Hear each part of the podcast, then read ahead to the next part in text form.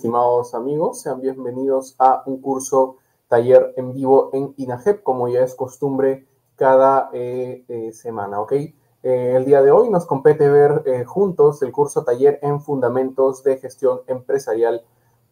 para ello va a estar con nosotros el licenciado Sebastián Flores, quien ya ha brindado muchos cursos con nosotros, cursos en vivo, cursos talleres de especialización, etcétera, ¿ok? Eh, para esto, antes de darle eh, el pase al profesor Sebastián para iniciar con su ponencia, es importante indicarles algunas recomendaciones. Recuerden que eh, para ustedes poder acceder al certificado, en este caso si lo solicitan del curso del día de hoy, pueden hacerlo simplemente haciendo clic en el enlace que ya se encuentra fijado en el primer comentario, tanto en Facebook como en nuestro canal de YouTube. Asimismo, si ustedes eh, desean acceder al certificado, es relevante que validen su participación. ¿Y cómo lo hacen? Pues simplemente haciendo un comentario, realizando alguna pregunta o simplemente indicando presente en los comentarios, ¿ok? Para que nosotros podamos validar que precisamente han estado eh, activos, han estado en el desarrollo de toda la clase. ¿Ok? Asimismo, importante también, por favor, contar con ustedes en cuanto a la eh, distribución de este contenido, porque es importante que eh, compartamos este eh, curso taller en vivo para que se una ya sea los compañeros del trabajo, de eh, la universidad, la academia, etcétera, para que nosotros juntos podamos hacer todos un, gran bloque de conocimientos, de preguntas y juntos podamos aprender todos del curso que veremos el día de hoy. ¿ok? Recuerden asimismo que si tienen alguna consulta o duda la pueden dejar en la caja de los comentarios y antes de finalizar la transmisión, el, licenciado Sebastián Flores va a estar resolviendo las consultas que ustedes tengan. ¿ok? Sin más preámbulos, eh, presento al profesor Sebastián, que ya se encuentra con nosotros. ¿Qué tal, profesor? Muy buenas tardes, ¿cómo está? Hola, mi estimado Nelson. ¿Qué tal? Chicos, ¿cómo estamos? Muy buenas tardes, espero todos se encuentren muy bien. Vamos a empezar a trabajar, obviamente, con nuestro temita del día de hoy. La verdad les comento de que es realmente un placer hacer este, estos directos como tal, chicos. Y bueno, también les digo al mismo tiempo, ¿no? Voy a ir por aquí también reproduciendo mi pantalla para que todos como tal podamos ver qué es lo que vamos a hacer el día de hoy. La verdad, chicos, este es un tema que habitualmente, ¿no? Que les digo, tal vez no, no muchas personas pueden saberlo porque, ¿qué les digo? Es fácil hablar de gestión empresarial, el tema es saber cómo gestionar, ¿correcto? Eso es en sí, mi estimado Nelson. Excelente, profesor, muy bien. Eh, bueno, ya para poder darle pase, darles unas últimas indicaciones a todos los que nos están, eh, eh, recién se están conectando. Recuerden compartir la transmisión. Si desean el certificado, está el enlace fijado en el primer comentario y para validar su participación tienen que mm, realizar algún comentario presente, etcétera, ¿ok? Eh, bueno, yo, profesor Sebastián, le cedo el espacio entonces y estaré eh, regresando con usted ya para eh, finalizar la sesión, porque me parece que durante la clase también vamos absolviendo las preguntas que nos van dejando en los comentarios. Entonces, el espacio es todo tuyo, profesor Sebastián. Muchas gracias. Correcto. Muy bien, muy bien. Muchísimas gracias.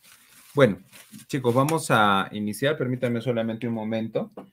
Bueno, justamente vamos a trabajar ahora todo lo que es gestión empresarial, ¿ya? Y justamente he elegido como tal un Excel para poder trabajar y poder entender qué es efectivamente la gestión empresarial. ¿Listo? Pero deseo partir como tal, chicos, con ustedes preguntándoles algo bastante sencillo, ¿no? Pregunto yo, ¿qué entendemos por proceso administrativo? A ver, por ahí por favor me van comentando por medio del, del, chat, por favor. ¿Qué entendemos por proceso administrativo? A ver, por ahí si es que alguien sabe las etapas del proceso administrativo en materia, ojo, de gestión empresarial, no proceso administrativo como algo doloso, como un tema de delito, no, sino como un tema de gestión empresarial. ¿Listo?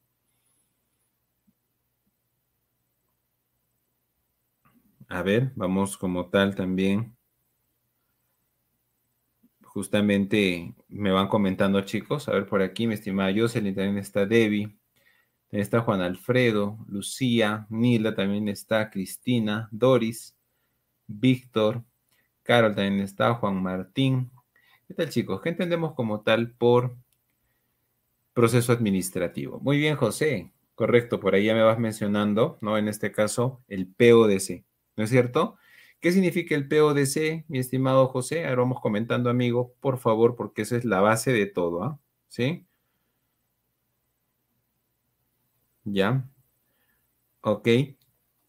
Por ahí Lucía me dice, ¿no? Muy bien, planificar, organizar, direccionar y controlar. David me decía que son etapas a seguir para la gestión de recursos internos. Es cierto, eso es la gestión empresarial, ¿correcto?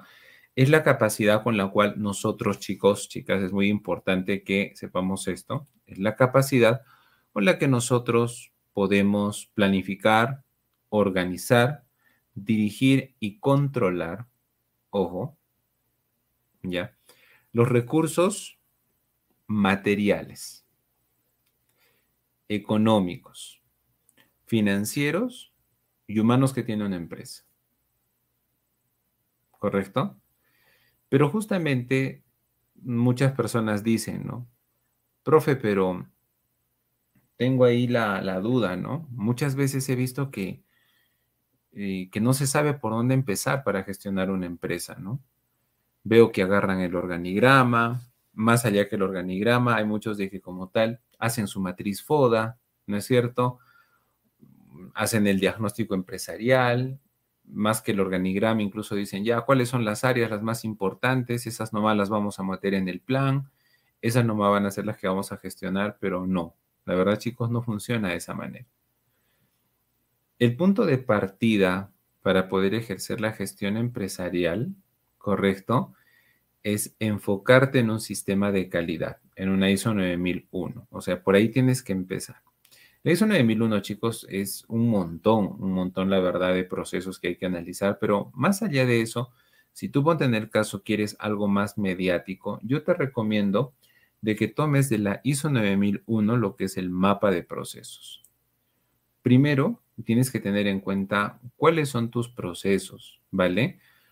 básicamente más que áreas, las actividades que realizas. Porque justamente todo empieza por una necesidad de mercado, ¿no es cierto? Que literalmente, chicos, no está cubierta, ¿correcto? Y que por medio de todos nuestros procesos, sean estos comerciales, operativos, logísticos, por medio de ellos como tal, nosotros podamos hacer, ojo chicos, ¿ya? Ahora, justamente, ¿qué les digo chicos, no?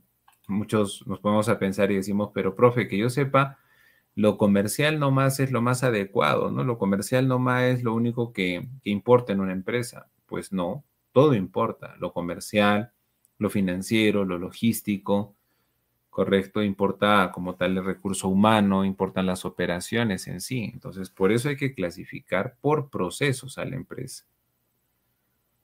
¿Correcto? Después que tú has realizado la clasificación por procesos, de ahí recién puedes pasar a un diagnóstico y de ahí a un alineamiento estratégico. Ojo, estamos hablando de gestión empresarial, ¿ah? no estamos hablando de fundamentos de administración. ¿Correcto? Ya se asume que para este en vivo que estamos haciendo aquí por INAGEP, chicos, chicas, ya se supone que tú ya has pasado por un proceso, que te digo, más teórico administrativamente hablando, ¿no? Ahorita estamos hablando de agarrar a la empresa como está, aplicarle algunas técnicas y al toque ver algún resultado, ¿correcto?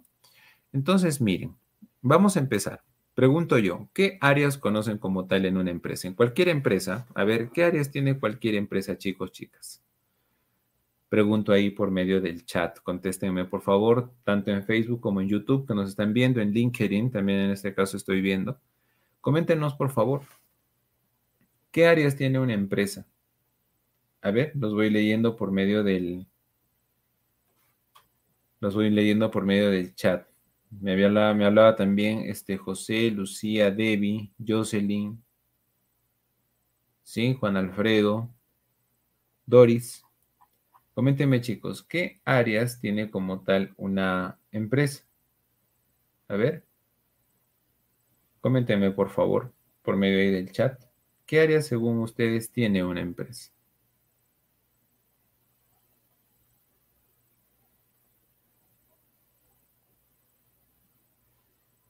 A ver, vamos comentando, por favor. Muy bien. José me dice finanzas, recursos humanos, logística. ¿Qué más? Chicos, chicas, me comentan, por favor.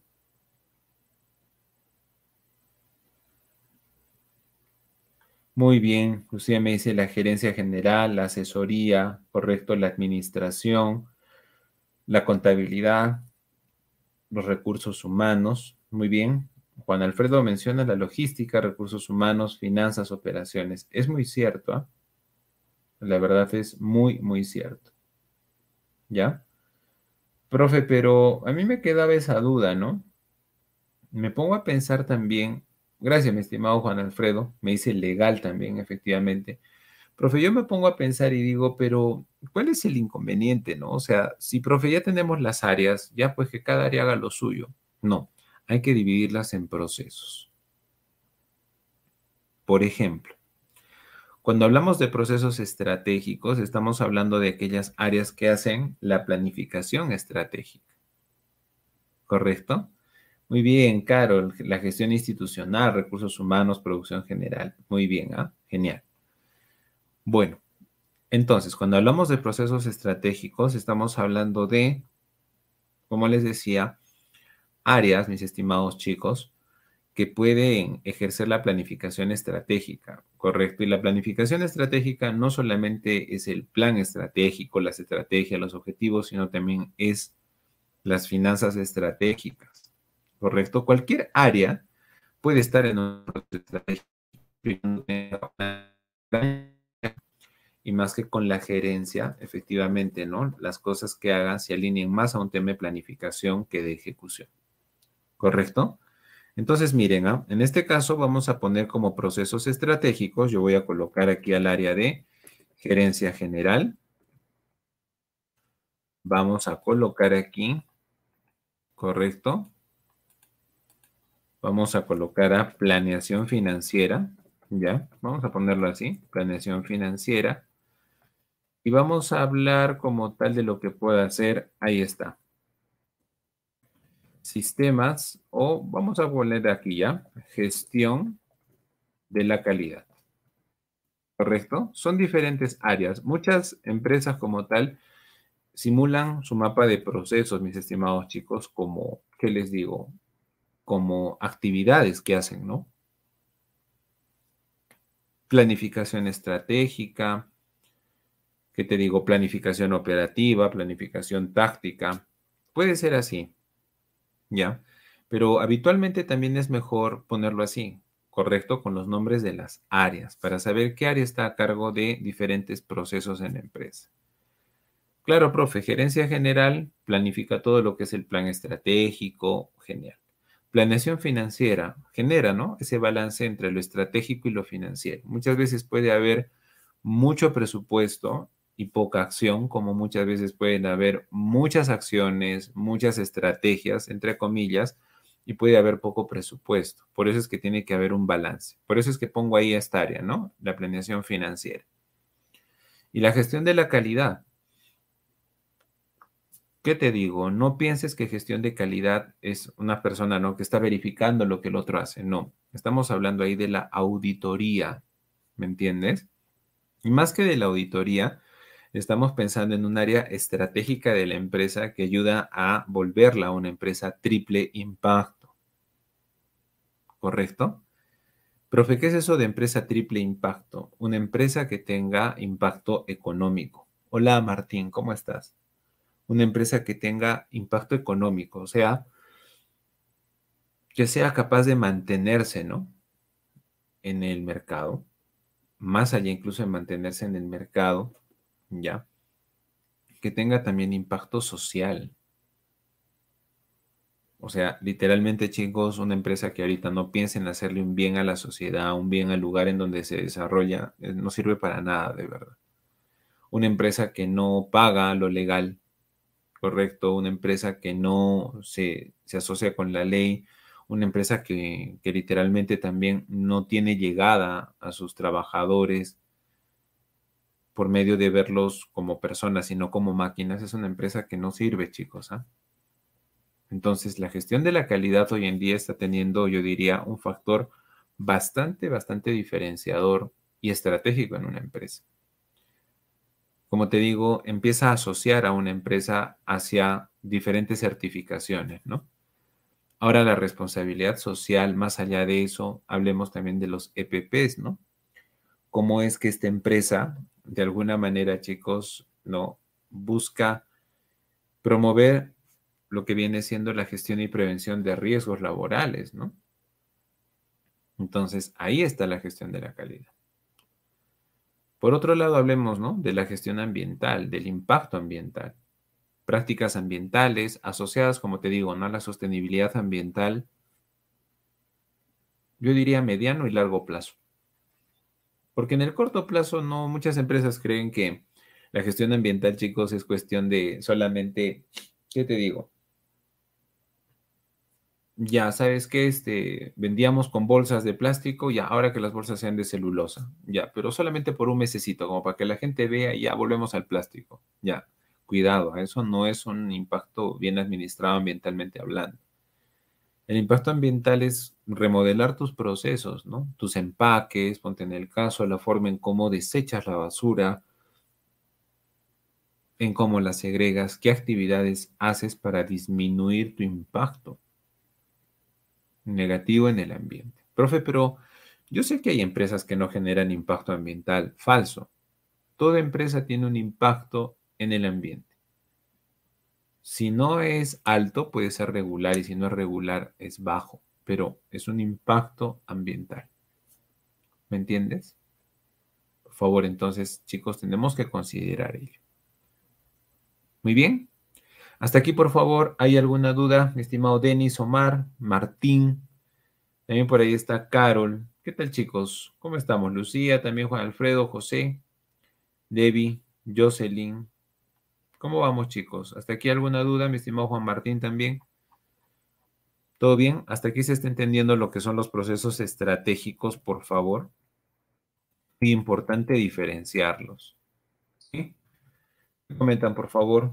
Yo los voy leyendo por medio del chat. Si tienen, por favor, alguna duda, alguna consulta, háganla. Háganla, por favor, chicos, porque eh, para eso estamos, ¿no? Para resolverlo. Profesor, yo tengo un caso, ¿no? Yo tengo mi empresa y nunca hemos visto el tema de procesos. ¿Por dónde puedo empezar, ¿no? Profe, yo pensaba de que tal empresa podría estar en un proceso estratégico. Me recomienda usted que lo haga de esa manera. ¿Ya? Chicos, vamos, adelante. Si tienen dudas o consultas, es momento. Es literalmente esta clase es como una asesoría gratuita. Por favor, quiero que en mi caso lo vean así. ¿Ya, chicos? Por favor, si tienen dudas o consultas, por ahí hay alguien que desee consultar, por favor, normal, me avisas y queda, chicos, ¿ya? Lo, lo resolvemos como tal. ¿Ya? Muy bien. Vamos a continuar entonces. Ya hemos visto el tema de procesos estratégicos, ¿correcto? Ahora vamos a ver procesos operativos. Los procesos operativos, chicos, son los procesos más importantes en una empresa. Gracias, Debbie, gracias, José, gracias, Lucía. Como bien les decía, ¿no? Los procesos operativos, chicos, son los más importantes en una empresa. Profe, ¿por qué? Porque convierten los planes en acciones porque ellos son los que están cara a cara con el cliente. Un gerente general, chicos, chicas, nunca va a ver a su cliente. Un gerente general, de alguna manera, observa el mercado, no lo niego, o un área de planeación financiera o un área de gestión de la calidad, observa el mercado, pero son muy rígidos de pensamiento, ¿no? O sea, piensan en estrategias y todo, y es cierto, pero ellos jamás ponte van a estar en una línea de, como que te digo, en una línea operativa, ¿no? Un gerente general conoce, ponte el producto que sale de planta, sabe de los atributos, sabe de la calidad que tiene, pero él no produce el producto. Un gerente general sabe de muchas estrategias, ponte, hablemos de Ansoft, ¿no? De penetración de desarrollo de mercado, de desarrollo de producto, bacán, entiende muchas cosas, pero difícilmente un gerente general va a llegar y va a ofrecer el producto, ¿me entiendes? O sea, él no, no va a vender. Él puede decir cómo se puede vender, ¿correcto? Pero difícilmente él va a realizar la acción de la venta. ¿Vale? Entonces, ¿quiénes están ahí en los procesos operativos? Ponte en el caso, tenemos un área muy importante, ¿correcto? Tenemos a ventas y servicio de atención al cliente. Muchos hoy en día le están conociendo a esta área con el nombre de SAC, chicos, ya y es bien, bien, bien conocida así, ¿eh? como SAC. Ventas y servicio de atención al cliente. Profe, ellos son operativos, claro, porque ellos están cara a cara con el cliente, vendiéndole, ofreciéndole, y otros como tal, atendiendo a sus quejas, atendiendo a sus reclamos. No te olvides ¿ah? que la ley ya ha cambiado. La 29571, ponte que es la ley de Código de Protección y Defensa del Consumidor, antes estipulaba, ¿no? Que son 30 días calendario, bueno, decía antes que son 30 días calendario para resolver un reclamo. Y las quejas nunca les daba prioridad. ¿ah? O sea, si tú lees la ley y la parafraseas y le entiendes, obviamente, es como que las quejas de los clientes, bueno, es cuestión nomás puede que la empresa lo solucione, dicen, ¿no? Indecopy. Pero ahora no, la ley está un poco más rígida, chicos. ¿ah? Ahora están dando 15 días hábiles, que literalmente es un mes también, correcto. Pero, ¿qué te digo? Más allá de eso, ya como tal las empresas tienen que empezar a solucionar tanto los reclamos como las quejas. Antes las quejas, chicos, muchas empresas las dejaban así nomás, ¿no? Enviaban un correo y te decían, ya, ya no lo vamos a volver a hacer, gracias, hasta luego. Ahora no, la ley está poniéndose un poquito más rígida, ¿correcto? Justamente si es que, obviamente te digo, no, no me entiendes todavía el por qué estoy colocando ahí en procesos operativos, ventas y servicio de atención al cliente, te digo más o menos, ¿no? Mira, si tú no estás, ¿qué te digo? Mm, no sé, entendiendo esta parte, yo te recomiendo que por favor, mm, te digo, trata de verle este lado estratégico a las cosas. ¿ah? Simplemente, si es que tú no tienes un buen servicio de atención al cliente y no sabes vender, correcto, las leyes van a empezar a irse en tu contra. ¿Me entiendes?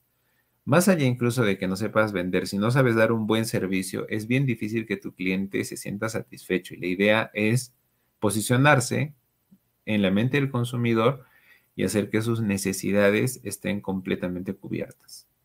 ¿Correcto? Entonces, el tema es ese. ¿Listo?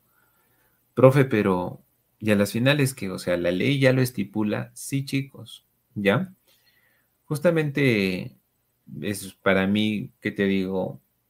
De acuerdo a la última actualización que han hecho el 21 de marzo, ya, si no me equivoco, el, Poder Legislativo, es cierto, completamente en la 31435, han reducido el plazo de respuesta a los reclamos que presenten los consumidores a 15 días hábiles y dice que ese plazo ya es impostergable.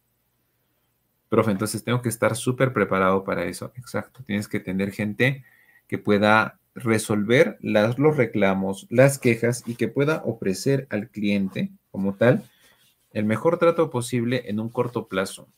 ¿Listo? Y sobre todo para que éste se sienta tentado a seguir y seguir y seguir comprando. ¿Ya? Otra área que está en procesos operativos, chicos, pero así inevitablemente es todo lo que es producción.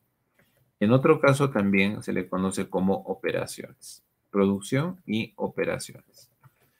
Pero ¿cuál es la diferencia, no? Sencilla. Cuando tú hablas de una empresa que, por lo general, que te digo, hace el producto, lo manufactura, ok, estás hablando de producción. Pero si hablas de una empresa, ponte que solamente comercializa o es una empresa que brinda servicios o que vende productos intangibles, estás hablando de operaciones. Ah, profe, ya entendí por qué. En el caso de producción, son los que hacen el producto. Y ese producto llega hasta donde esté el cliente y el cliente, obviamente, chicos, lo va a ver, lo va a probar, ¿no es cierto? Y va a decir, oye, sí, no, realmente este producto me gusta, me gusta su textura, me imagino me gusta la calidad que tiene, me gusta la manera en cómo, ¿qué te digo? ¿No? Me gusta la manera en cómo tal vez tiene un buen desempeño, ya. Eso es el lado de la producción. Y las operaciones, ¿no? Por el tema, ¿qué te digo? Logístico distributivo o literalmente también, chicos, por la venta en tienda. Profe, ¿cómo así? Te comento. Cuando tú vas a comprar ropa, hacía mm, compra y venta, la empresa como tal tiene que tener a las personas indicadas ahí para ofrecerte el producto. Y ponte, esto es en el caso, en algo que falla muchísimo, ponte diferentes tiendas de retail, ¿no? En lo que viene siendo ropa. Ponen las promociones solamente, correcto, y ponen reponedores. Ya hacen que por ahí algunos reponedores de muy buena fe, te digo, ¿no? Te den diferentes modelos y te ayuden a probarte y todo el tema, porque la gran mayoría de tiempo tiene muy pocos reponedores para la cantidad de clientes que visitan la tienda, ¿no? Y eso genera mucha insatisfacción a veces. Si realmente el cliente supiera buscar las ofertas, estoy seguro que venderían más, pero es que ellos ni siquiera les enseñan al cliente a buscar la oferta. Entonces, ahí está el problema. Y no te estoy hablando de ventas, ¿ah? te estoy hablando de operaciones, porque ahí, literalmente, chicos, la persona que es el reponedor que te digo, solamente está ahí para asesorar al cliente, pero no le vende. Por eso es que hay como tal muchas tiendas, muchas marcas en estas tiendas retailers que ponen ahí a sus impulsadores, ¿no? Para que puedan vender el producto y es muy adecuado. ¿Ya? ¿Cómo estás Liliana? Muy buenas noches. Bueno chicos, ahí vamos. Profe, y otra área que esté pongas en el caso en procesos operativos la verdad te digo que antes era un área de apoyo, pero ya ahorita se ha convertido en un proceso operativo, chicos, ¿ya? Es el área de marketing y logística. Anteriormente, ya, estas dos áreas siempre se pensaban que eran de apoyo, ¿no? Porque decían, no, el marketing te ayuda a vender nomás, ¿no? La estrategia, ya, que lancen cualquier cosita por redes sociales, ya, pues si la gente reacciona bien, si no, no. Esas empresas, como tal, no tienen realmente, chicos, una, una visión de, para ser grandes, ¿no? Y lo logístico también decían, no, mientras estén en el almacén, y surtan productos y los repartan, ya, con eso queda, pero son de apoyo. Falso, completamente falso, ¿ya? Hoy en día el marketing es un área operativa porque hablamos del community manager, correcto, del community management, como muchos le mencionamos, ¿no? Ya ahorita una persona de marketing te atiende al cliente, le vende, correcto, diseña pues publicidades, y no solamente ahorita hablamos de un marketing, que te digo, ¿no? A nivel promocional, ¿no? Que es el 2 por 1 el 30%, el gratis por un mes, el premium o el freemium, como otros también le dicen. No, no, no. Hoy en día estamos hablando también de un marketing de contenidos, ¿ah? ojo. Entonces, hoy en día el marketing ya no puede entrar como una función de tercerización, ¿me entiendes? Muchas empresas han optado por tercerizar el marketing, pero la verdad les digo que a nivel de posicionamiento, no creo que se llegue a conectar realmente con el mercado, lo dudo, ¿ya? He visto empresas que tercerizan el marketing en diferentes provincias, ¿ya?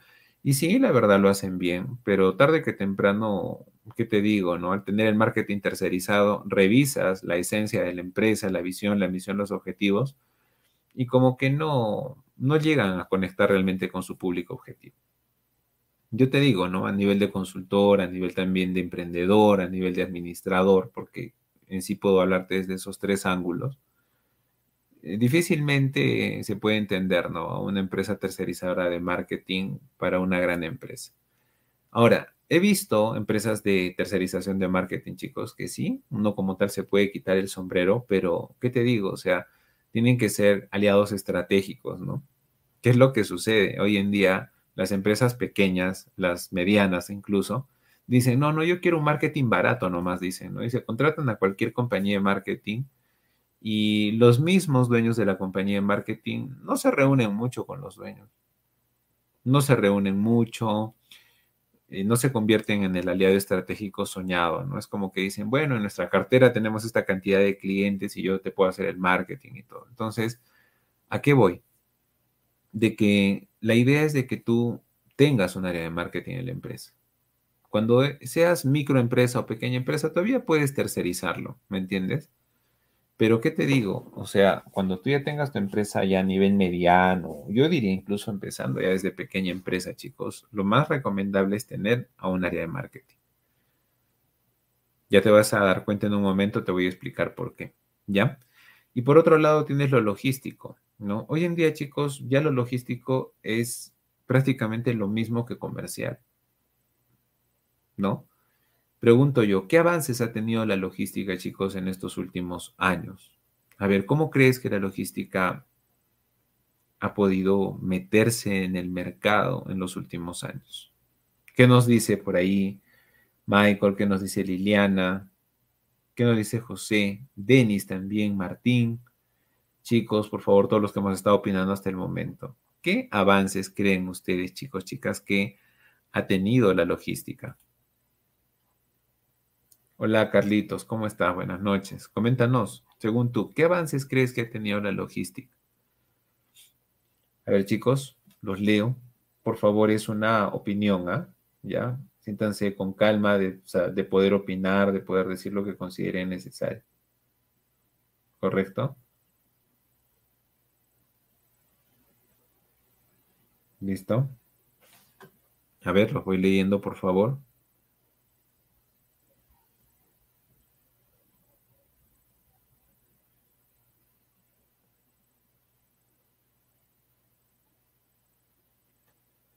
¿Qué está sucediendo con la logística hoy en día? Está más disponible, dice José. Correcto.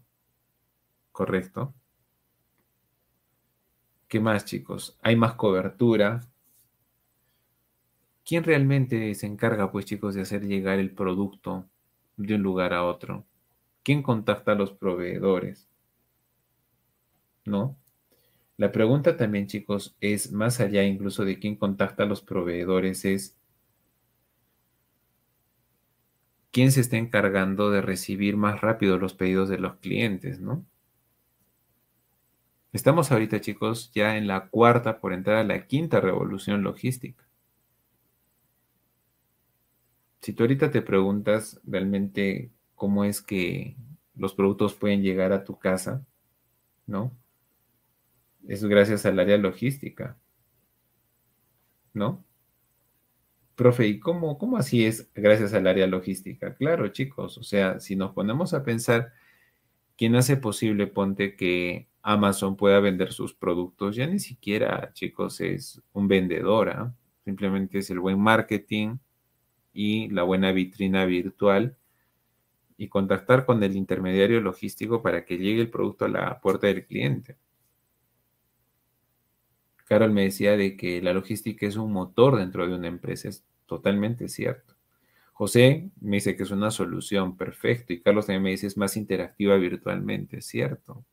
O sea, ya hemos pasado, chicos, de la etapa en la que el cliente tenía que contactarse con el vendedor para realmente recibir el producto en la casa o para comprar, ¿no?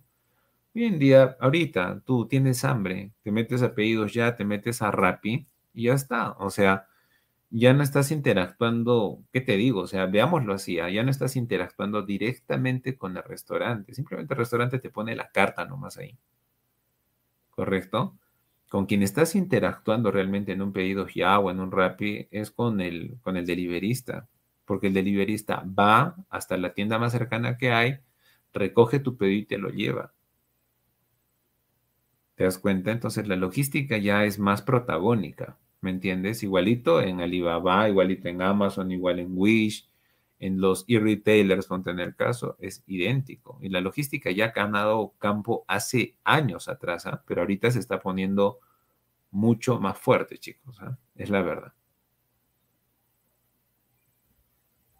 Date cuenta. Profe, ¿y qué se espera de la logística? En la logística 5.0, olvídate, ya se espera de que ya, pues, o sea, en todo lado tengas a la logística puesta como un departamento de ventas. La verdad, chicos, es que hoy en día yo te menciono de que para que un vendedor sea eficiente, no solamente tiene que saber vender, tiene que entender la parte logística de la empresa. ¿Ya, chicos? Muy bien. Claro que sí, Debbie. La tecnología es parte de la mejora en la logística. Totalmente de acuerdo contigo. ¿Ya? Bueno, profe, ¿y quiénes se quedan como que de procesos de apoyo? ¿No? Aquí tenemos al área de contabilidad. Correcto, tenemos la contabilidad financiera, tenemos a la contabilidad tributaria, si quisieras decirle así, ¿correcto?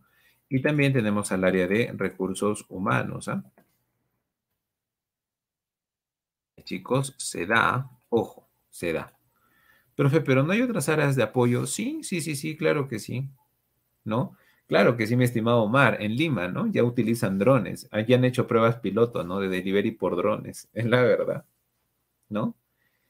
Claro, Carlitos, me dice, sin logística no hay un correcto funcionamiento de la organización. Exacto, es la columna vertebral, amigo. Por eso es que es operativo. Y muchos lo han visto como apoyo, como que son el almacén nomás. No, no, chicos, no, ya la logística cambió y cambió hace años atrás, ¿correcto?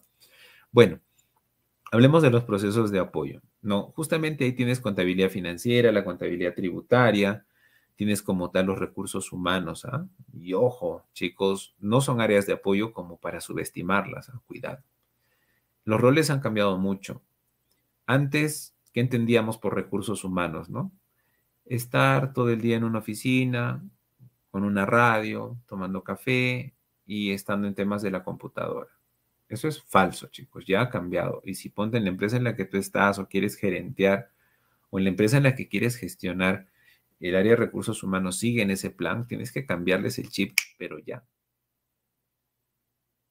Profe, pero es que, ¿qué tiene que hacer un área de recursos humanos? Tiene que ser como es un marquetero.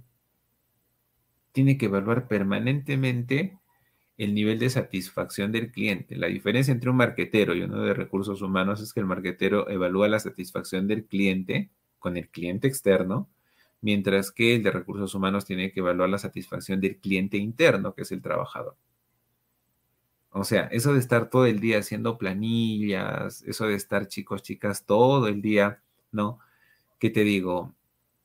Eh, no sé, esté dando de alta en registro, verificando asistencias y todo, sí, es parte del día de la persona de recursos humanos, pero ahora lo que viene, ahora lo que se busca, ¿no? Es que en ese día se pueda conversar diariamente como tal, valga la redundancia, con los jefes de línea, ¿correcto? Con los gerentes de área, con el gerente general, saber cómo van, cómo está el clima laboral, ¿correcto? Hacer las encuestas 360 grados, hacer que exista una buena retroalimentación, velar por la fidelización del cliente interno, diseñar políticas cada vez más, pero más sofisticadas, como para que el trabajador diga, yo quiero trabajar aquí, pase lo que pase, ¿no? Eso realmente es la chamba que ahorita tiene el área de recursos humanos. ¿Listo? Hola Lía, ¿cómo estás? Muy buenas tardes, gusto en saludarte. ¿Ya? Bueno, profe, pero ¿qué? Y, o sea, todo eso tienen que hacer, claro, chicos, claro. Así tengas a uno de recursos humanos que esté por encima, que te digo, de 10, 20 trabajadores, o así tengas 10 personas en esta área, tiene que dedicarse a eso. Ese es su trabajo. Y bueno, por el área de contabilidad financiero-tributaria, es mantener al día todo lo financiero, económico de la empresa.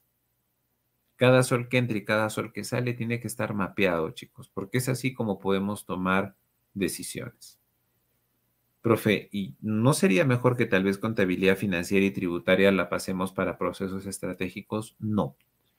Se, se, convierte tal vez en un proceso estratégico estas áreas cuando se va a hacer el presupuesto operativo, el presupuesto financiero de la empresa, o presupuesto maestro, como le dice, ¿correcto? Pero mientras el área de contabilidad esté en el día a día registrando todo lo que entra a la empresa, es un proceso de apoyo. Profe, la diferencia entre lo tributario y lo financiero es muy sencilla, mis estimados chicos, muy sencilla. Lo financiero es más para toma de decisiones, mientras que lo tributario es más para efectos de impuesto a la renta. ¿Correcto? Profe, ¿que se necesita gente en lo tributario y gente en lo financiero? No. Bueno, si estás en una corporación, tal vez sí, porque ahí manejan diferentes instrumentos mobiliarios, como se le dice, ¿no? ¿vale? Pero, profe, yo en mi, en una MIPE, póngase en el caso en una micro, en una pequeña empresa, profe, ¿puedo instaurar mi área de contabilidad? Claro. O sea, es que depende, no depende tanto de lo difícil que pueda ser encontrar a la persona, sino depende el norte que tú tienes para tu empresa. ¿Ya? Carlitos, ¿qué me dice? Me dice, profe, en las MIPES es difícil encontrar un área de recursos humanos que cumpla con todas esas labores, no solo se dedican al operativo como planillas. Como te digo, Carlitos, más que difícil de encontrar, es el norte que tú tienes como empresa. ¿Correcto? Tengo clientes que son pequeñas empresas, te digo, con 30 trabajadores, pero tienen a una sola persona en el área de recursos humanos que tiene que darse el tiempo para eso. ¿Y quién le tiene que programar, no? Su día a día, quién le tiene que hacer su, ¿cómo se le dice, no? Su laboral journey o su viaje laboral, esta persona, quién tiene que programarle la agenda laboral al área de recursos humanos, tú como gerente general. Eso me preguntaba, ¿no? Ponte en el caso, te comento, Carlitos, ahí para que también todos entendamos, ¿ah? Es una muy buena pregunta, una muy buena acotación. Esa pregunta, ponte, me la hacía uno de mis clientes, ¿no? Y me decía, Sebastián, es bien difícil, me decía, encontrarte a un contador que te haga financiero y te haga tributario al mismo tiempo, ¿no? Es muy difícil, que la gente no quiere, que esto, que el otro. Es que le digo, es difícil porque tú quieres que ellos lleguen, ¿no? Yo le decía a esta persona, este dueño de una cadena como tal, chicos de ropa, que vende como tal diferentes, diferentes estilos de ropa. Y yo le decía, es que lo que tú quieres, le digo, es un contador que te lea el pensamiento, ¿no?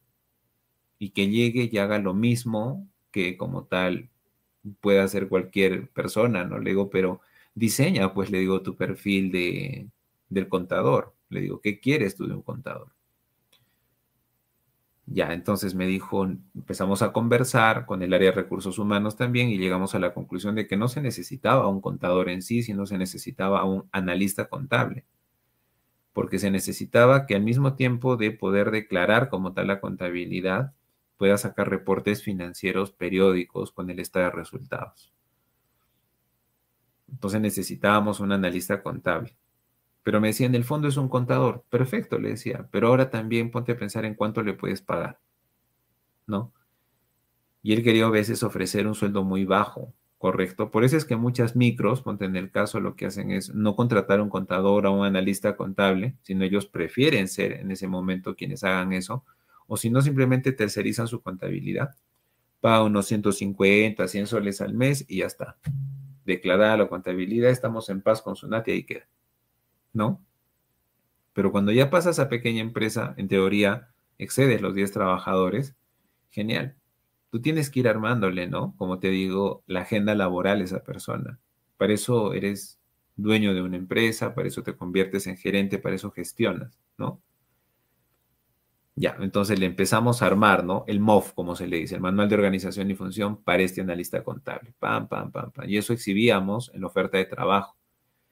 Llegaron propuestas y no, hasta que encontramos al personal adecuado. Y efectivamente, ¿no? Ya entraban programados para saber qué es lo que tenían que hacer. Lo mismo es en el área de recursos humanos, ¿no? Ponte en el caso, la gente confunde mucho esto, Carlitos, y les comento, chicos, la gente confunde mucho esto, ¿no? Y piensan que contratar a una persona de recursos humanos es contratar a un abogado laboralista, o es contratar a un contador, o es contratar a un administrador. Mira, tú puedes contratar al personal que quieras, ¿ah? pero eso sí, si el área de recursos humanos piensa contratar a una persona para hacer planillas, está perdiendo plata ahí, porque una empresa correcta hace que las planillas las haga el área de contabilidad, ¿me entiendes? Porque ellos tienen que cruzar ahí el decreto laboral el 728, tienen que cruzar por ahí también lo que son compensaciones, la planilla, el PDT Plane, ¿no? Que es más un tema contable. Hola Rubí, ¿cómo estás? ¿Ya? Yo particularmente les digo, en otro cliente que tengo ya a nivel mediana empresa, chicos, el área de, recursos humanos jamás, jamás, jamás agarra la planilla. Jamás. Ellos están reclutando, están seleccionando, están evaluando, ¿correcto? Están liquidando, están haciendo el clima laboral, se encargan de hacer como tal las políticas de compensaciones, estructuras, escalas salariales, Ok. Profe, ¿y así puede funcionar como tal una pequeña empresa? Claro, chicos, claro que puede funcionar. Claro que puede funcionar. Como te digo, de ti depende cómo programes el trabajo para las personas que ejecutan ese proceso de la gestión de recursos humanos o gestión de talento humano. Ya chicos, ojo. ¿ah? Por eso es importante que la persona dueña de la empresa o la que va a gestionar la empresa, chicos, se capacite para que sepa realmente qué es lo que tiene que hacer cada área. ¿Vale? Y por último, vamos a ver el tema de procesos de control. Chicos, aquí en procesos de control vamos a ver lo que viene siendo todo lo que son procesos de asesoría. En el caso vas a tener aquí asesoría legal. ¿Listo? Vamos a ver también lo que viene siendo la asesoría, también se le dice empresarial. E incluso podemos llegar a ver el tema de auditoría interna y externa. ¿Ya? Ojo, te digo, incluso podemos llegar a ver esto. Entonces, si hablamos de una empresa grande, genial, la auditoría interna y externa funciona porque, ¿qué te digo? Tienen cubiertos tal vez esos puestos con temas económicos. Y eso está genial, la verdad. Pero ponte, si hablamos de una, de una, de una MIPE, en el caso, puede ser una asesoría empresarial solamente, ¿no? Hablemos de seguridad y salud en el trabajo. Ya, olvídate del tema muy empresarial y todo el tema. Hablemos de seguridad y salud en el trabajo. Profe, de verdad que me puedo meter en camisa de once varas, ¿no? ¿Conoces algo sobre esta ley, sobre, sobre la 29783, la ley de gestión, bueno, la ley de seguridad y salud en el trabajo? Yo te pregunto, ¿no? Tú trabajas con una empresa, imagínate, que hace fabricación de estructuras metálicas. O sea, lo tuyo es el oxicorte, los trabajos en caliente, los trabajos de alto riesgo. ¿A quién vas a contratar, pregunto yo, o de la mano de quién vas a estar para entender todo el proceso de lo que es, ponte, el hiperc, el tema de las medidas de cautela que empiezan con EPPs, continúan como tal con en este caso los controles administrativos, los controles de ingeniería, la sustitución de procesos o básicamente la eliminación de los mismos. ¿Con quién te vas a asesorar? ¿Quién te va a decir qué documentos tienes que manejar, no? Lo que es un ATS, lo que es un PETAR, lo que es un PETS. Profe, de verdad que no sé ni de qué me está hablando. Entonces el punto es ese, date cuenta.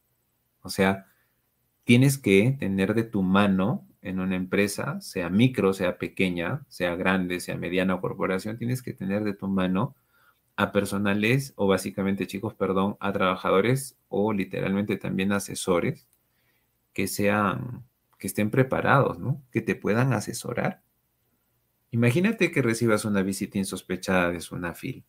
¿Qué vas a hacer? Entonces, por eso se habla de una asesoría legal. Ya tienes que acostumbrarte. Profe, ¿usted está hablando acá de microempresas? Sí y no al mismo tiempo. Una microempresa, chicos, es una etapa, que te digo, primaria, ¿no? Están en un RUS, régimen único simplificado, se están desarrollando como empresa, no hay tanta legalidad de por medio, pero hablemos de una empresa que quiere crecer, ¿correcto? Hablemos de una empresa, de una micro que quiere llegar a pequeña en unos dos a tres o cuatro años, ¿correcto? Entonces, veámoslo así, chicos, veámoslo así. Hay que prepararse para los retos y los retos significan la gestión de procesos. Ese es el punto. Ahora, cuando se juntan todas estas áreas, ¿no es cierto, chicos? O literalmente todos estos procesos, se cree que las necesidades del cliente ya son cubiertas. Y obviamente hay que promover siempre la mejora continua, ¿correcto? La mejora continua con el ciclo Deming, ¿no es cierto? Plan, Do, Check, Act, PDCA. Ojo, no es lo mismo que hemos visto al inicio ¿eh? de proceso administrativo, planificar, organizar, dirigir y controlar. No. En este caso, la mejora continua ya significa llegar hasta un punto, ver lo que has hecho y nuevamente generar un nuevo ciclo. Por eso es que aquí se habla del ciclo Deming o el ciclo de mejora continua, ¿correcto?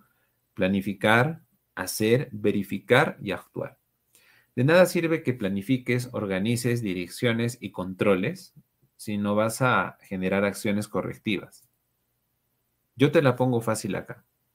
Imagínate que ya has identificado todos tus procesos, ¿correcto? Ya están identificados absolutamente todos, todo genial, chévere. Ahora, imagínate que tú te has puesto un objetivo y tu objetivo estratégico, ponte, ha sido que tú vas a incrementar las ventas.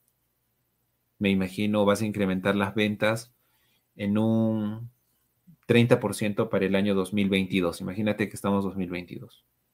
Ya, genial. Tú te pusiste ese objetivo. Y llegaste al final de 2022 y las ventas solamente se incrementaron en el 10%. Ya, ¿qué tienes que cambiar? ¿Te das cuenta? ¿Qué tienes que cambiar? Ah, profe, en temas de procesos estratégicos, no hemos planificado bien. En procesos operativos no teníamos buena atención al cliente, nuestros índices de reclamo se subieron, eh, hubieron muchas disconformidades con el producto, no llegamos al mercado objetivo, el nivel de posicionamiento bajó. Correcto, entonces, ¿qué tienes que hacer para mejorar eso? Eso es mejora continua, chicos. ¿Listo? Ahí vamos. Debbie me dice, profe, el área de safety es la encargada de la seguridad interna, ¿no? En conjunto con todo el equipo. Es cierto, es cierto, pero sí, seguridad interna se le puede decir, pero acuérdate que por ley, mi estimada Debbie, también no solamente es la seguridad del trabajador, ¿no? Hablando en temas internos, sino también la seguridad del contratista, es la seguridad del cliente, ¿no? Entonces, hay que verlo así, ¿no? De una manera integral. Ese es el punto. Y necesitas asesorarte, ¿no? Ese es el tema. Le me decía estudio de mercado. Cierto, cierto, cierto. Ahora, hay que saber hacer, ¿no? También los estudios de mercado, chicos, porque hay estudios de mercados que son relativamente ya insuficientes, que son los descriptivos, ¿correcto? Que solamente detectan, ¿no? Nivel de preferencia, nivel de posicionamiento, medios de pago, o sea, ¿qué te digo? Son más de análisis, pero hoy en día estamos apuntando más, Jocelyn, te comento, a los estudios causales, ¿ah? O sea, queremos manipular el mercado hoy en día, chicos. Para eso se contrata a un área, a un marketero. Para que introduzca un insight en el mercado, ponte en el caso, introduzca promociones y vea cómo reacciona el mercado. Por eso se le dice causales, ¿no? Y justamente se hace eso con el fin de, más que manipular una variable, se hace con el fin de saber qué tendencias ya deben marcarse en el mercado y con qué estrategias ya debes quedarte. Administración de márgenes brutos, operativos, netos, eso es lo que se espera ya de un estudio de mercado, querida Yosel. Muy bien. Michelle me dice, no, cuando es un contratista también tiene que tener su propio seguro por el tiempo de trabajo. Es cierto, pero ojo, ¿ah? tú también como empresa tienes que brindar, ¿no? Dentro de tu gestión de prevención de riesgos, tienes que brindar un ambiente adecuado, eso es de acuerdo a ley. Hay que brindar un ambiente adecuado, una infraestructura adecuada para que tanto el trabajador de la empresa, como el contratista y como el cliente, ¿correcto? O los grupos de interés, como se le diría, se vean protegidos. Ojo, ¿ah? por más que vengan con su propio seguro, yo qué sé, está bien. Pero tú como empresa tienes que promover, se le puede decir, un ambiente tan adecuado que como tal no existan riesgos. ¿Ya? Mucho cuidado con él. Gracias, amigo Michel. Perfecto. Muy buen comentario. ¿Ya?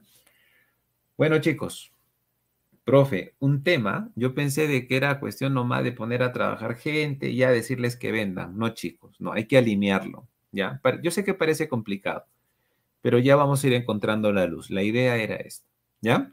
Muy bien, chicos, hasta aquí, por favor, alguna duda, consulta. ¿Se está entendiendo, por favor? Vamos claros hasta aquí, ya para irnos a la siguiente parte, lo que es el diagnóstico. A ver, chicos, me comentan, por favor, hasta aquí vamos bien. ¿Tienen alguna duda o consulta, por favor?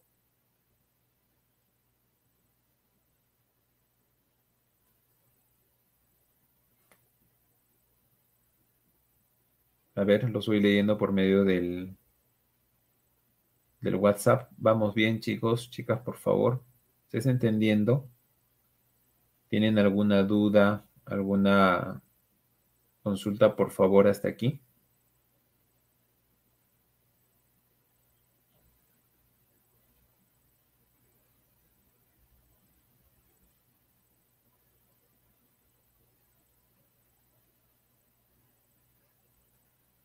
Debbie me dice, claro, dice, en el caso de clientes y contratistas es otro proceso de seguridad, ¿no? Para entrega de mercadería o de servicios. Claro que sí, claro que sí, mi estimada Debbie.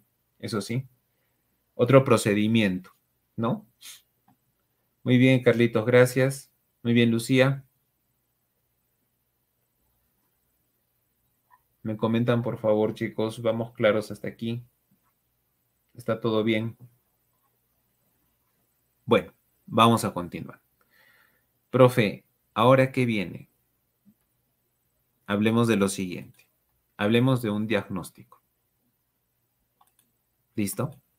A ver, chicos, aquí ustedes me van a ayudar, ¿ya? Yo los voy a, yo voy a lanzar la pregunta. Por favor, le pido al área de INAGE pueda poner la pregunta así grandote en la pantalla, ¿ya? La pregunta es la siguiente, ¿ya? ¿Cómo puedo hacer un diagnóstico empresarial? ¿Ya? Ojo, ¿cómo puedo hacer un diagnóstico empresarial? ¿Ya? Entonces yo necesito, miren, ¿ah? en este directo, chicos, es necesario obtener mucha, pero mucha información. ¿Ya?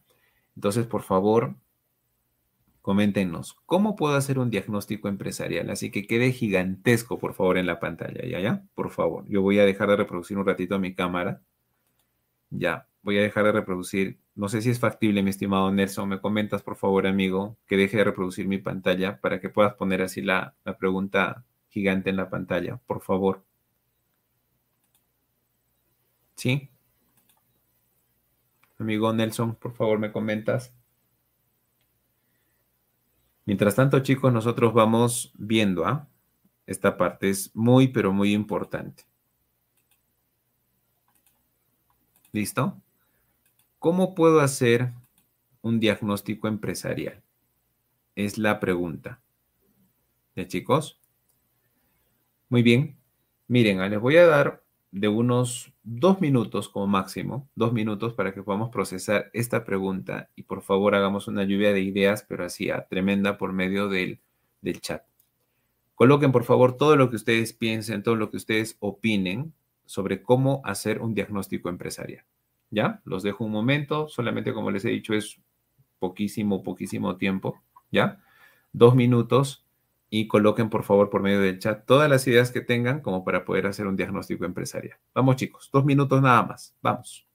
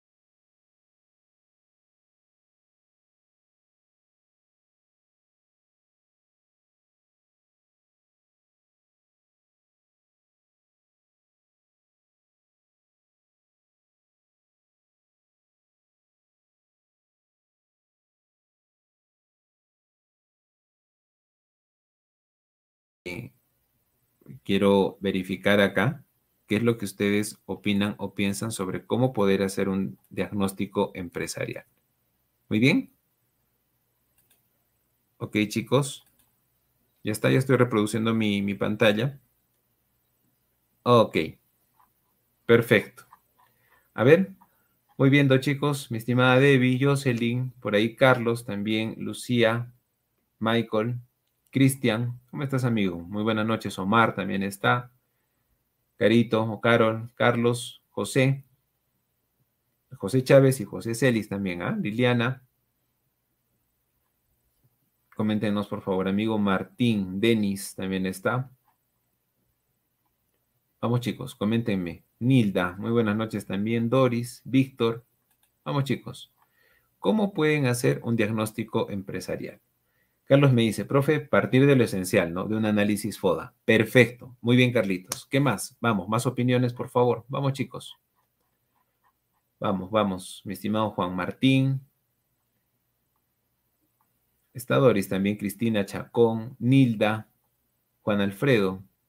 Vamos, amigo. Hola Silvita, ¿qué es de tu vida? ¿Cómo estás? Muy buenas noches. Vamos chicos, ¿cómo pueden hacer un desarrollo o básicamente cómo pueden hacer un diagnóstico empresarial? ¿Ya? Vamos chicos. Carol me dice, profe, tener objetivos claros, hacer encuestas, examinar, dice, las situaciones dadas en la empresa y realizar un análisis para buscar soluciones. Perfecto. Muy bien, Carito. Gracias. Lucía me dice recabar información de la empresa a fin de identificar las fortalezas, debilidades, oportunidades, amenazas, foda de una empresa. Es cierto. Mira, te voy a dar un trucazo. ¿ah? ¿Listo? Te voy a decir cómo puedes hacer un diagnóstico de una empresa rápido, estratégico y cómo puedes llegar a lo que todos buscamos, ¿no? El plan estratégico. Eso es lo que queremos. ¿Listo? Muy bien, también en este caso Juan Alfredo me dice, profe, hay que poner indicadores, hay que poner áreas, ¿no? Los famosos KPIs. Hablando de eso, nosotros aquí en INAGEP, chicos, tenemos lo que es un, curso que se llama KPIs para la gestión empresarial, para la mejora continua. Entonces, pueden, pueden llevarlo, ¿ah? De verdad, es bastante interesante. Debbie me decía, primero hay que evaluar la problemática, ¿no? Dice recabar la información con las áreas involucradas para un análisis, la validación y solución, considerando inicialmente pruebas de mejora para una toma de decisiones. Muy bien, Debbie, lo máximo. Gracias. ¿Ya? Miren, chicos, hagamos esto. Aquí tienes como tal el desarrollo de diagnóstico. ¿Por dónde tiene que empezar todo esto? Chicos, vamos. Esto tiene que empezar por un análisis externo primero. Un análisis del macroentorno, como muchos le dicen. ¿Qué tienes que hacer? Aquí tienes que hacer tu análisis PESTEL y tienes que hacer tu análisis de fuerzas competitivas, ¿ya? De Michael Porter. ¿Correcto? Fuerzas competitivas le voy a poner ahí de M. Porter, ¿ya? Profe, ¿con eso tengo que empezar? Exacto. ¿Qué tienes que analizar en tu análisis PESTEL? Factores políticos, económicos, socioculturales o sociales, tecnológicos, ecológicos, legales. Incluso hoy en día estamos hablando del PESTELI, ¿no? Porque se tiene que hacer un análisis de la industria, saber qué oportunidades y qué amenazas tienes. Y también en las fuerzas competitivas de Porter tienes que saber, ¿no? ¿Cuál es el poder de negociación de tu cliente? Profe, tengo mucha competencia. Ya, pues tienes una gran amenaza. Y seguramente cuando tienes mucha competencia, el poder de negociación de tu cliente es alto. Sí, profe, es altísimo. El cliente se da el lujo de decirme, me lo puedes dejar más barato o si no le compro a tu competidor. Entonces, ahí tienes una amenaza. Entonces, tienes que ver cómo es que puedes tal vez contrarrestar, ¿no? Dicha amenaza. Claro, profe, ahí empiezan las estrategias, ¿no? No, todavía no.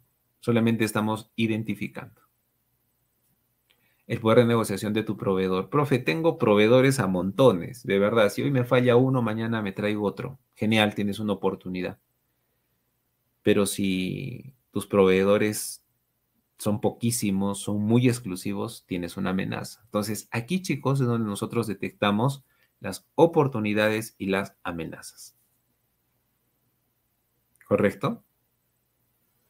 Hay otras matrices ¿ah? que se pueden utilizar acá, pero particularmente yo considero estas muy estratégicas. ¿ah? Ojo, no básicas, estratégicas. Bueno, profe, ¿qué más, no? Como tal, tenemos aquí un análisis interno. En el análisis interno, chicos, vamos a trabajar con la matriz AMOFIT, ponte en el caso. O también puedes trabajar con cadena de valor, es de Michael Porter. Profe, a ver, explíquese bien. ¿A qué se refiere con eso? En estas matrices o bajo estos análisis, tú puedes detectar fortalezas y debilidades en dónde. ¿Ya? Desagreguemos la palabra AMOFIT. administración, marketing, operaciones, recursos humanos, investigación y tecnología. ¿Vale? Ah, profe, y en administración, ¿qué podemos encontrar? Todo. Liderazgo, organización, planificación. Ya, profe, en marketing, olvídate. ¿Correcto? Puedes ver todo lo que es marketing, fortalezas, debilidades. Profesor, podemos hacer el análisis del branding, ponte en el caso, claro. El branding tiene más de 10 elementos, ¿no? Ya, perfecto. Profe, también en operaciones, ¿qué podemos ver? El tema de ventas.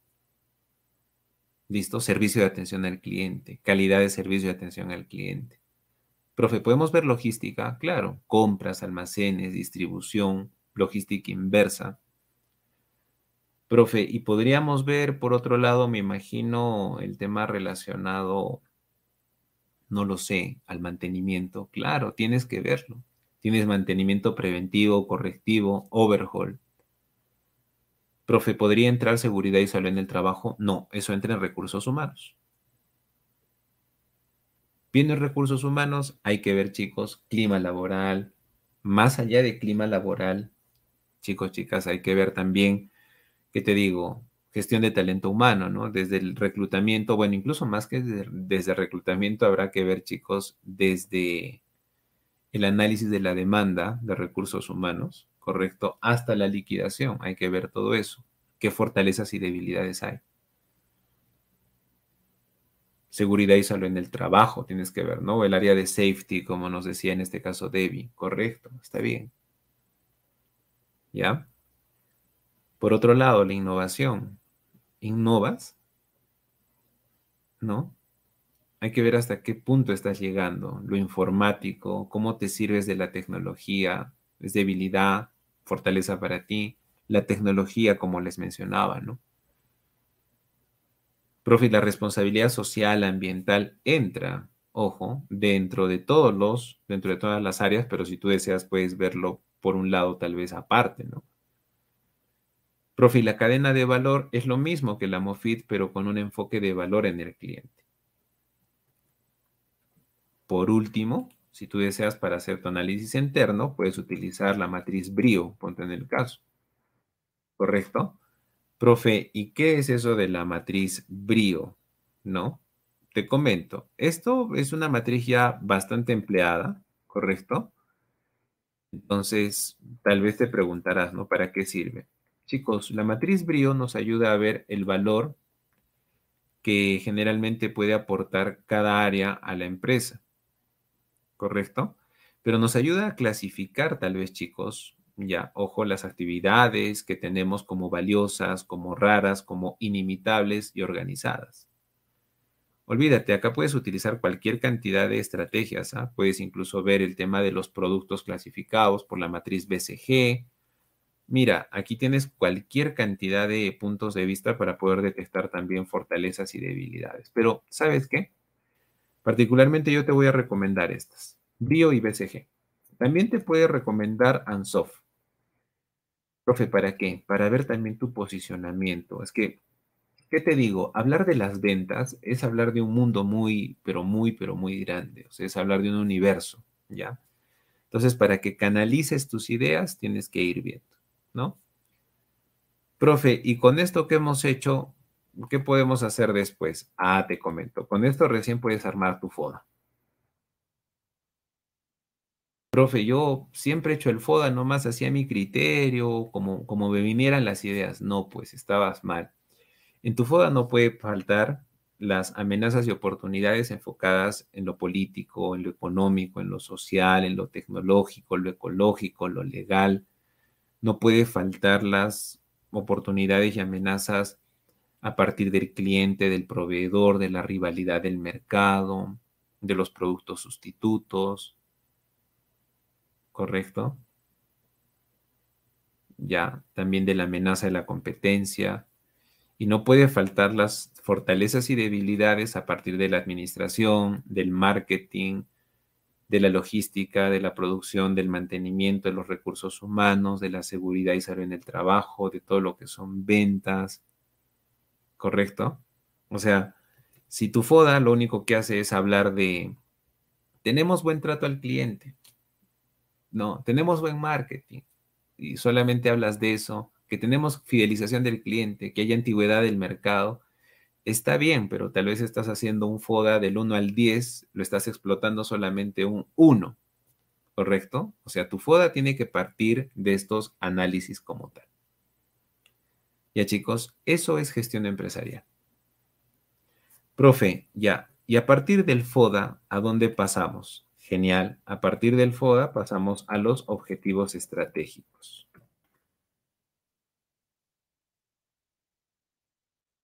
Profe, y después de los objetivos estratégicos, genial, pasamos a las estrategias.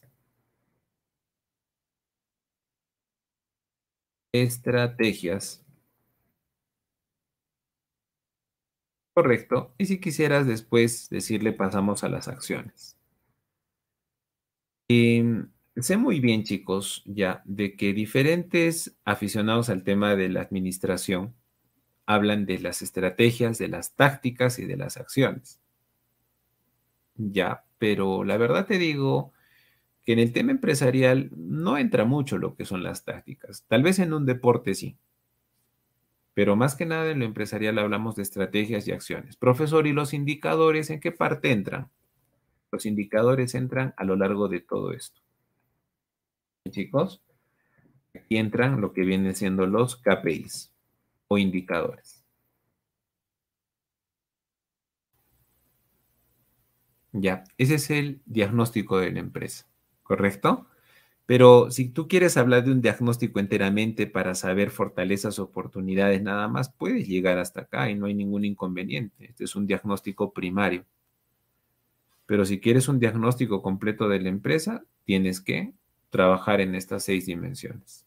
Llegar al FODA y saber qué objetivos se tienen, qué estrategias se tienen, qué acciones se tienen y cómo las están aplicando.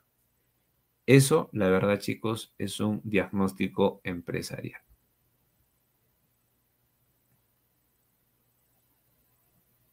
¿Listo? Entonces, esa es la idea. ¿Correcto? Muy bien, chicos.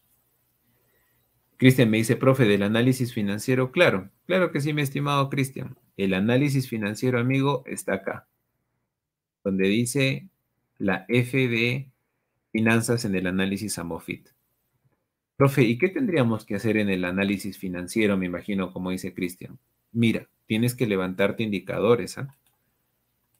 Tienes que ver cómo es la liquidez, cómo es la cobertura financiera. Ojo, porque hay cobertura de mercado y cobertura financiera. Tienes que hablar también cómo va el tema de la rotación, la solvencia, la rentabilidad. Aunque no lo crean chicos, el análisis financiero que está mencionando Cristian entra en una pequeña variable del análisis Amorphic. ¿Vale? Muy bien. Preguntas o dudas, por favor, chicos, me comentan. ¿Está claro? Por favor, hasta aquí, ya para pasar a la última etapa. Nos queda justamente casi, casi una media hora. Entonces, por favor, chicos, Vamos a aprovecharla. ¿Tienen alguna duda o consulta en particular? Por favor, los leo, los leo, chicos. Ahora, si todo está claro, coméntenme, por favor, para saber realmente cómo, cómo vamos. Se está entendiendo, por favor. No sé, tal vez tú tenías otra perspectiva y todo. Avísame, por favor, con confianza para poder saber si es que estamos totalmente alineados, chicos. Vamos.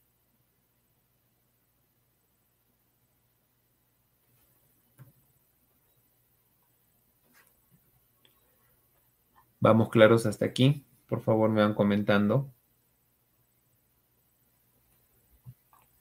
Muy bien, chicos. Muchísimas gracias. Vamos a pasar a la última parte, al alineamiento estratégico. Profe, ¿y ahora qué es esto? El alineamiento estratégico. Es sencillo. A partir del diagnóstico que tú has establecido, a partir del FODA que tú has visto, tienes que cotejar si realmente existe coherencia con lo que la empresa ha planificado, o más que cotejar, tú puedes establecer tu diagnóstico y a partir de eso establecer tu norte. ¿Listo? Establecer tu norte, hacia dónde quieres llegar. ¿Ya? Muy bien. Entonces, mira, nos vamos a ir aquí al alineamiento estratégico. Vamos aquí, chicos. Aquí tiene que ir la visión de la empresa. Por favor. ¿Ya? La visión de la empresa. Profe, ¿y la visión con qué empieza? No te olvides que siempre empieza con una, ¿qué te digo? Con un verbo en infinitivo. No necesariamente tiene que ser ser, ¿ah? por si acaso. Las visiones modernas, chicos, hablan de posicionarnos, de mantener, de conservar, de prevalecer, ¿ya? Tiene que ir ahí tu visión. Ya, yo voy a poner un ejemplo, ¿correcto? Voy a poner así a mi visión. Voy a tomar una empresa mediana, ¿correcto? En rubro de, a ver, vamos a hablar, en rubro retail, ¿ya? Vamos a tomar un ejemplo bastante común, comercial, ¿ya? Voy a poner que mi visión para el 2025, me imagino, ser la cadena retail líder en venta de ropa. Ya está. Profe, pero ¿no le parece muy soñador? Es una empresa mediana. Creo que yo, profe, podría decir tal vez para el 2025 ser una de las 10 cadenas de retail líderes en ropa. ¿En dónde? Ah, en el Perú. Ahí empieza la visión. ¿correcto?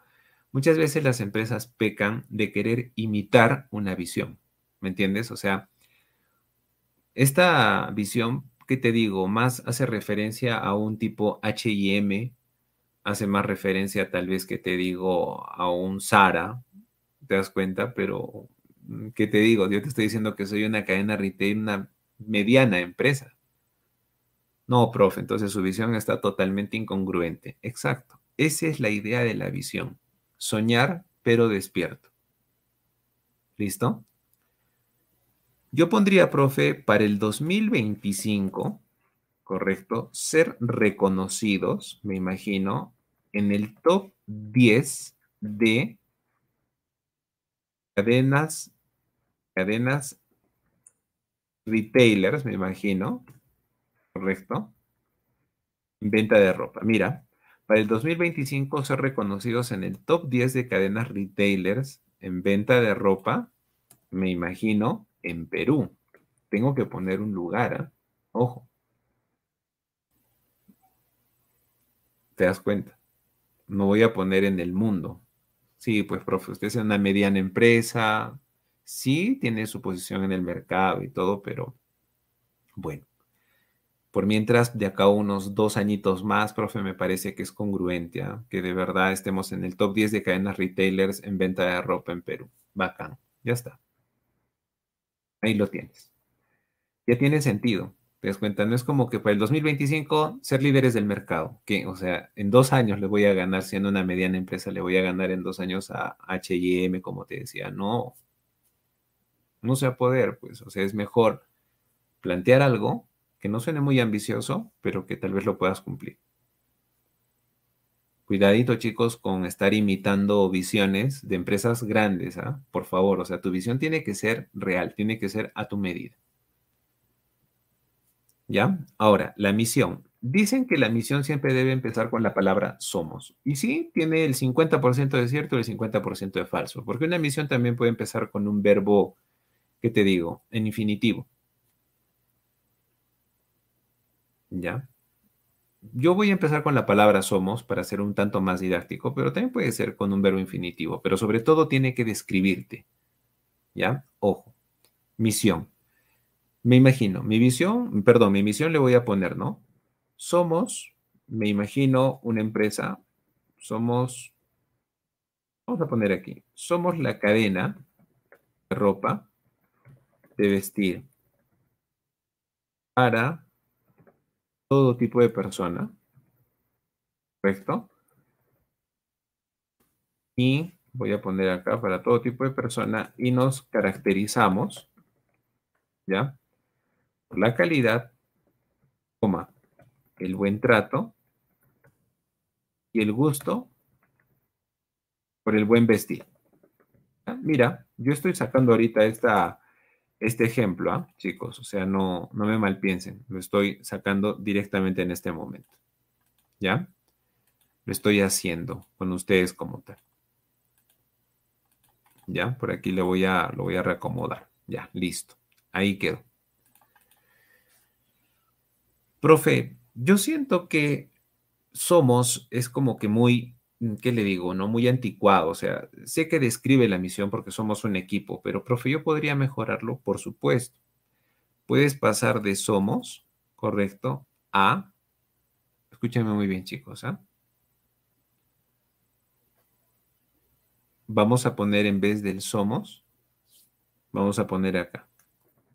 Nos caracterizamos o, mira, nos posicionamos ojo, en el mercado, ojo, ¿ah? por nuestra calidad, el buen trato, coma, mira, vamos a realimentar esto, el gusto por el buen vestir, el enfoque en el crecimiento de la sociedad y la preservación del ambiente. Ojo, ¿ah? mira, nos posicionamos en el mercado por nuestra calidad, el buen trato, el gusto por el buen vestir, coma, le voy a poner aquí, el enfoque en el crecimiento de la sociedad y la preservación del ambiente. Profe, ¿y por qué ponen en el crecimiento de la sociedad? Más parece una ONG, ¿no? Sino que tal vez puede ser por medio de las buenas prácticas laborales, yo qué sé, por medio incluso como tal, chicos, de los donativos que se pueden brindar a la sociedad para que se pueda erradicar de alguna manera, ¿qué te digo? Tal vez esa brecha, ¿no? De accesibilidad en temas de ropa. Date cuenta, o sea, es una misión muchísimo más inspiradora. Acuérdate que eso hace que tu trabajador sienta, vibre realmente con la esencia de la empresa profe, yo le pondría términos más técnicos, yo ya sé más o menos cómo la voy a arreglar. Ok, acuérdate que tu visión y tu misión tiene que estar presente en todas tus campañas de marketing, porque el marketing es el único que saca a la empresa al mercado y hace que la gente entiende esa cultura. Ya, por favor, entonces tiene que ser súper, súper clara, súper buena la misión. ¿Listo? Cristian me decía, profe, ¿a cuántos años es recomendable proyectar la visión? Qué buena pregunta, Cristian. Máximo a dos años o a tres, ya exagerando. Antes, chicos, hablamos de visiones a 10 años, 15 años, 20 años. Podía ser porque había estabilidad relativamente en el mercado, pero ya todo ha cambiado. Desde el año 2008, las visiones máximos se proyectan a 5 años. En el 2019, creo que ya se proyectaban a 4. Y después de la pandemia nos ha quedado claro a todos de que nada es estable ya. Entonces, chicos, máximo es a 2 años o 3 años como tal. Ya literalmente, chicos, estamos pasando a un planeamiento estratégico operativo. Vas a ver que la palabra estrategia, si ves un poquito más de bibliografía en este contexto, ya la palabra estrategia, chicos, está dejando de ser algo a largo plazo y está siendo más a corto plazo. De verdad, ahorita las empresas, si bien es cierto, tienen planes ambiciosos de crecer, pero hay que tener mucho cuidado con eso, porque más allá del plan de crecer, debe estar la capacidad de poder reaccionar ante cualquier estímulo del mercado, ¿no? Gracias, mi estimado Cristian, ¿ah? por la buena pregunta. Muy bien, valores. Te voy a dar algunos valores que deberías evitar a toda costa, de verdad. De verdad, de verdad. La integridad. Ya, chicos, la integridad no existe en los negocios, ¿me entiendes? Desde el momento en el que empiezas a cobrar por un producto, dejas de ser íntegro. Ya, y lo digo con todas sus letras, ¿ah? Hay una financiera, una caja, ya, aquí en, bueno, en el Perú, que ha utilizado la integridad a su manera. yo pienso, chicos, que un negocio financiero es el menos indicado para decir que es íntegro. Ya, entonces, no utilices la integridad, no te metas en controversia, ya, simple. No utilices el amor, no utilices la justicia, porque no es un buen valor, la verdad. ¿correcto? Son valores más, ¿qué te digo? Más etéreos, son metavalores, incluso se le podría decir como para una empresa. ¿Ya? Hola Gaby, muy buenas noches. Carlitos me decía, profe, ¿cuál es la influencia de la cultura organizacional en el planeamiento estratégico? Esta, Carlitos. Esta es la que estamos viendo. Literalmente la cultura organizacional es mucho más que una visión, misión y valores, pero justamente la vamos a plantear como un punto de vista. Vamos a tomar, se le puede decir, el 70% de la cultura organizacional para planificar los objetivos. ¿Ya? Justamente ahorita te explico, ya te va a quedar más claro, amigo. Bueno, profe, ¿qué valores podríamos tomar? Mira, yo te recomiendo la RS, bueno, la RE, es la responsabilidad económica. recomiendo la responsabilidad social y te recomiendo la responsabilidad ambiental.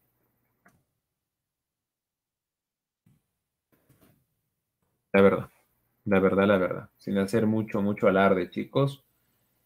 De verdad que es así. ¿Ya? Muy bien. Profe, pero y aparte de eso, le podemos poner otras, ¿no? Asumo. Claro que sí, chicos, claro que sí. Pueden poner como tal lo que es eh, la calidad. Bueno, más que la calidad, yo pienso que es un valor muy amplio, ¿ah? pero puedes ponerle tal vez el compromiso con el cliente, la honestidad, la responsabilidad. ¿Correcto? Ahí va. Muy bien. Pero no te olvides, ¿ah? Yo pienso que todo está aquí, en estos tres valores, en lo económico, en lo social y en lo ambiental. Es que lo económico, chicos, es saber administrarlo todo para seguir en el mercado. Lo social es darle gracias a la sociedad que te, que te ayuda a subsistir como empresa, ¿correcto? Por medio de actividades, por medio de generación de impulso social, de trabajo, yo qué sé, y también darle las gracias a como tal al ambiente, ¿no? Que de alguna manera tú sabiendo que puedes perjudicarlo, intentas hacer algo más por ello. Acuérdate que estamos en una época ya diferente, ¿ah? o sea, ya no estamos ante una generación así tipo baby boomers que ya están por extinguirse. De verdad, chicos, no, no, no quiero herir susceptibilidades, pero ante, ya no estamos ante los baby boomers, ¿no? Que simplemente eran como que ya, ¿no? El tema es la plata y la plata y la plata y se acabó, ¿no? En su mayoría. Ahorita ya estamos ante los millennials, estamos con los centennials, con las generaciones X, la Y, la Z, estamos por conocer a los herederos que son los gamma, los alfa. Y estas son personas diferentes, chicos. Ellos tienen percepciones totalmente diferentes. ¿ah? Hay muchas chicas que han dejado de comprar cosméticos gracias a, a la propaganda del conejito Ralph, que fue, por cierto, algo muy verídico. Hay otras que están comprando, ya no compran las clásicas marcas, ¿no? Solo porque están en contra del maltrato animal, chicos. O sea, estamos ante una sociedad ya muy consciente, muy preparada, ¿me entiendes? Entonces, hay que tener cuidado con eso, ¿ya? Bueno, tus objetivos estratégicos para todas las empresas son cuatro. Es todo, chicos, ¿ah? de verdad. O sea, todas las empresas tienen los mismos objetivos estratégicos. ¿Dónde se diferencia todo, chicos? ¿Dónde está la gran diferencia? En las estrategias. Justamente por eso vamos ahí, ¿ya? Los objetivos estratégicos para toda empresa son cuatro, como les he dicho. El primero es incrementar la rotación de activos. ¿Qué significa esto? Más ventas, más rentabilidad, correcto, significa más utilidad, porque la rotación de ventas, o vamos a ponerle mejora, ojo, el término que es como tal, activos. Más allá de las ventas, la rotación de inventarios, más allá de la rotación de inventarios es la buena utilidad versus los activos que tienes en la empresa, ¿no? Hablando en temas financieros. Otro objetivo estratégico es como tal reducir, correcto, el nivel de costos y gastos. Tienes que encontrar, esto en las finanzas se le conoce como tu grado de apalancamiento operativo Tienes que encontrar la manera en cómo duplicar tus utilidades sirviéndote de tus costos, sin necesidad de que sean tan altos. Hablemos de empresas como Alicor, como Aceros Arequipa, chicos. Da vergüenza, ¿no? Que dicen que venden 100 mil millones de soles, creo, al año, pero en costos se les va el 90%. De verdad, o sea, hay mucha falta de gestión ahí, ¿no? Y sobre todo también, chicos, por el tema de que no, no llegan a, mm, tal vez a compatibilizar o a, o a tener buenos proveedores, ¿no? Las materias primas están caras, ahí eso creo lo sabemos todos, pero chicos, hay un momento en el cual se tiene que encontrar, ¿no? Tal vez una coherencia entre lo que es un costo de materia prima y lo que es un precio de mercado. Bueno, más allá de incrementar la rotación de activos, reducir el nivel de costos y gastos, se quiere como tal, chicos, incrementar, correcto, las líneas de ingreso. O vamos a ponerle las fuentes, ¿ya? Las fuentes de ingresos. chicos, por favor, ¿ah? no hay que vender todo el tiempo lo mismo, ni tampoco hay que invertir en lo mismo, chicos. Ya, es ¿qué te digo? Hay empresas que dicen, todo el tiempo voy a vender lo mismo, ya no voy a desarrollar productos. No, no te confundas. No se tiene que hacer cosas diferentes. Nuevas líneas de productos, desarrollo de productos, como bien te decía al inicio, estrategias de ello. ¿Qué te digo? Mm, penetración de mercados con nuevos productos, obviamente. ¿Ya? Y por último, otro objetivo estratégico que es también incrementar el valor para el cliente. ¿Qué significa incrementar el valor para el cliente? Incrementar la satisfacción del cliente. ¿Quieres que te lo diga de otra manera? Incrementar el posicionamiento empresarial.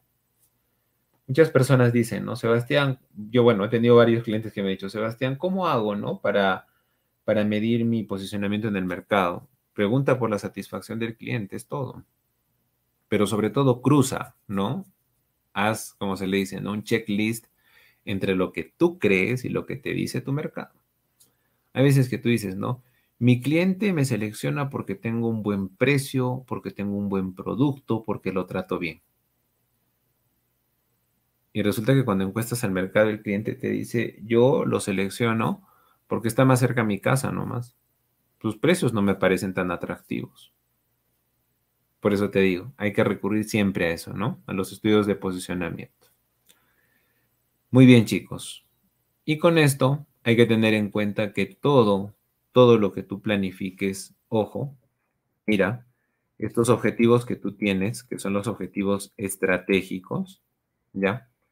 Todos estos objetivos, chicos, tienen que relacionarse con estrategias en estas áreas, en lo financiero, en lo comercial, en lo operativo, en lo logístico y en lo de recursos humanos. Cada estrategia que tú plantees, ojo, tiene que asociarse con estos objetivos, si no, no sirve. ¿Correcto? Hablemos de lo comercial. Hablemos de desarrollo de productos. ¿Se relaciona o no, chicos? Claro, profe, porque se relaciona con incrementar las fuentes de ingresos. Bacán. Quiero hablar en lo comercial, me imagino, de penetración de mercado. Bacán. Penetración de mercado se relaciona, chicos, con lo que viene siendo incrementar la rotación de activos y fuentes de ingresos. Ya está. Quiero hacer otra estrategia, ¿no? Me imagino. Protección de precios, porque eso se aplica con los proveedores en lo logístico. Genial. Eso apunta lo que es reducir el nivel de costos y gastos. Profesor, quiero la clásica estrategia, y de verdad, discúlpenme, no me estoy burlando, chicos, ya, pero quiero que entiendas esto. La clásica que dicen siempre los de recursos humanos es capacitación de personal. Mira, eso no es una estrategia, ¿correcto? Esa es una acción. Y por cierto, es muy buena. Pero ¿a dónde apunta tu capacitación de personal? Bueno, profe, creo que es el incremento de eficiencia. Creo que es a la productividad. Ah, eso sí es una estrategia. ¿Correcto? Eso se le conoce como productividad laboral. La productividad laboral, chicos, en la medida en la que es cero faltas, más asistencia, menos renuncias como una estrategia, Genial, chicos. Ahí sí la productividad laboral se asocia con lo que viene siendo, en este caso, incrementar el valor para el cliente. Habitualmente todo lo que es recursos humanos se relaciona con esto, con incrementar el valor para el cliente. Claro que si bien es cierto, chicos, se relaciona con las ventas y todo, ya lo entiendo, pero tengo mucho cuidado. Profe, estrategia de operaciones. Ponte en el caso, tienes aquí, ¿no? Lo que se le conoce como la eficiencia general de los equipos. También conocido en la producción como el OEE, que es como un indicador, pero que a las finales es una estrategia. ¿Y eso a dónde apunta? Reducir de costos y gastos e incrementar la rotación de activos. Profe, ¿y en finanzas qué estrategias tenemos? Uf, olvídate, ponte. Miren, podríamos hablar de miles de estrategias, pero a mí la que me parece la más importante, chicos, la verdad, ya, es el del, en este caso se le conoce, chicos, como cobertura de servicio de deuda. hacer que tu empresa tenga más respaldo financiero. Correcto, o sea, dejar de invertir tanto en inventarios y tener una espalda financiera más adecuada, ¿no? Una mejor salud financiera. Tener más utilidad operativa para que frente a tu endeudamiento, porque lo que siempre busca una empresa ya a este nivel, chicos, que puede ser pequeña, mediana, grande o corporativa, lo que busca como tal, chicos, ya una empresa a este nivel es literalmente, ¿qué te digo?